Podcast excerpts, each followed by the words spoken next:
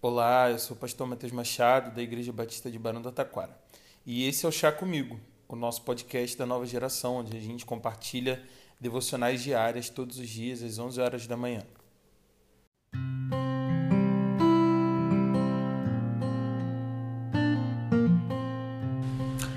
Provérbios, lá no capítulo 21, no versículo 3, nos diz o seguinte: Fazer o que é justo e certo é mais aceitável ao Senhor do que oferecer sacrifícios. A palavra sacrifício tem uma outra conotação nos dias em que vivemos hoje. Talvez você já tenha ouvido seus pais falarem do sacrifício que fazem ou que fizeram para sustentar a sua casa e lhe dar o que você queria e também precisava. Talvez a palavra sacrifício também já tenha aparecido em meio a conselhos para que você se dedique um pouco mais, numa pegada no pain no gain, dizendo que é importante fazer sacrifícios para que você então chegue a conquistar alguma coisa. Sacrificar significa entregar inteiramente. É praticamente desprezar uma coisa em favor de outra. Desprezar uma coisa para que outra possa chegar nova na sua vida. No contexto do Antigo Testamento, sacrifícios eram realizados para expiação de pecados. Com um animal que era morto, um voto era pago e um pecado era perdoado. Deus curtia tanto esse sistema que acabou enviando Jesus para ser o último cordeiro. De certo modo, era esse ritual que mostrava para o judeu o que eles mereciam por conta dos seus pecados. Mas ao longo do tempo, os sacrifícios já não tinham mais essa conotação. Parece que aos poucos a tradição ficou esvaziada. Era fazer o que devia ser feito, o pecado era perdoado e segue a vida. Extrema religiosidade e pouca consciência do que estava sendo feito. Embora Jesus já tenha sido sacrificado e eu e você saibamos disso, Ainda hoje a gente continua essa lógica sacrificialista, que pede de nós além do que podemos dar, ou mais do que podemos entregar naquele momento.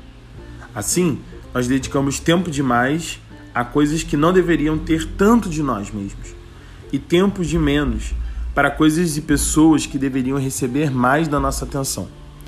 Contudo, nós nos perdemos nessa lógica de sacrifícios, assim como os judeus também se perderam fazer sacrifícios um atrás do outro, gera uma consciência de que essa é a forma correta de agir.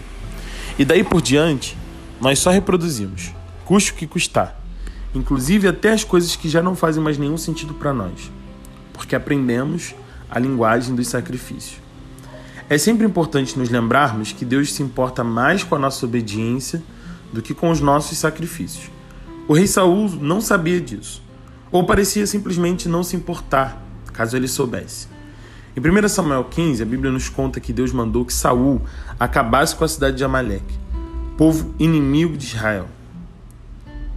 A ordem era que ele destruísse completamente a cidade e que não sobrasse nenhum sobrevivente, nem pessoas, nem animais da cidade de Amaleque. Ao final dessa batalha, Saul resolveu poupar a vida do rei daquele lugar e guardou os animais que eram comumente usados para sacrifícios, sobre o pretexto de que ele iria oferecer todos esses animais ao Senhor.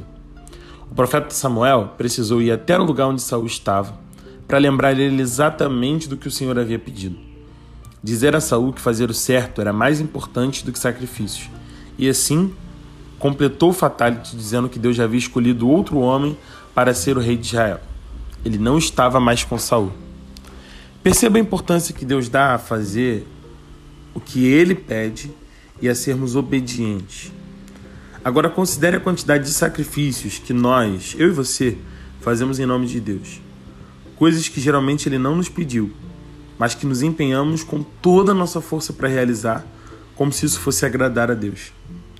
Entender isso deve nos fazer repensar que atitudes tomamos por obediência e quais atitudes são sacrifícios eleitos por nós mesmos como coisas importantes que devemos fazer mas que Deus não nos pediu.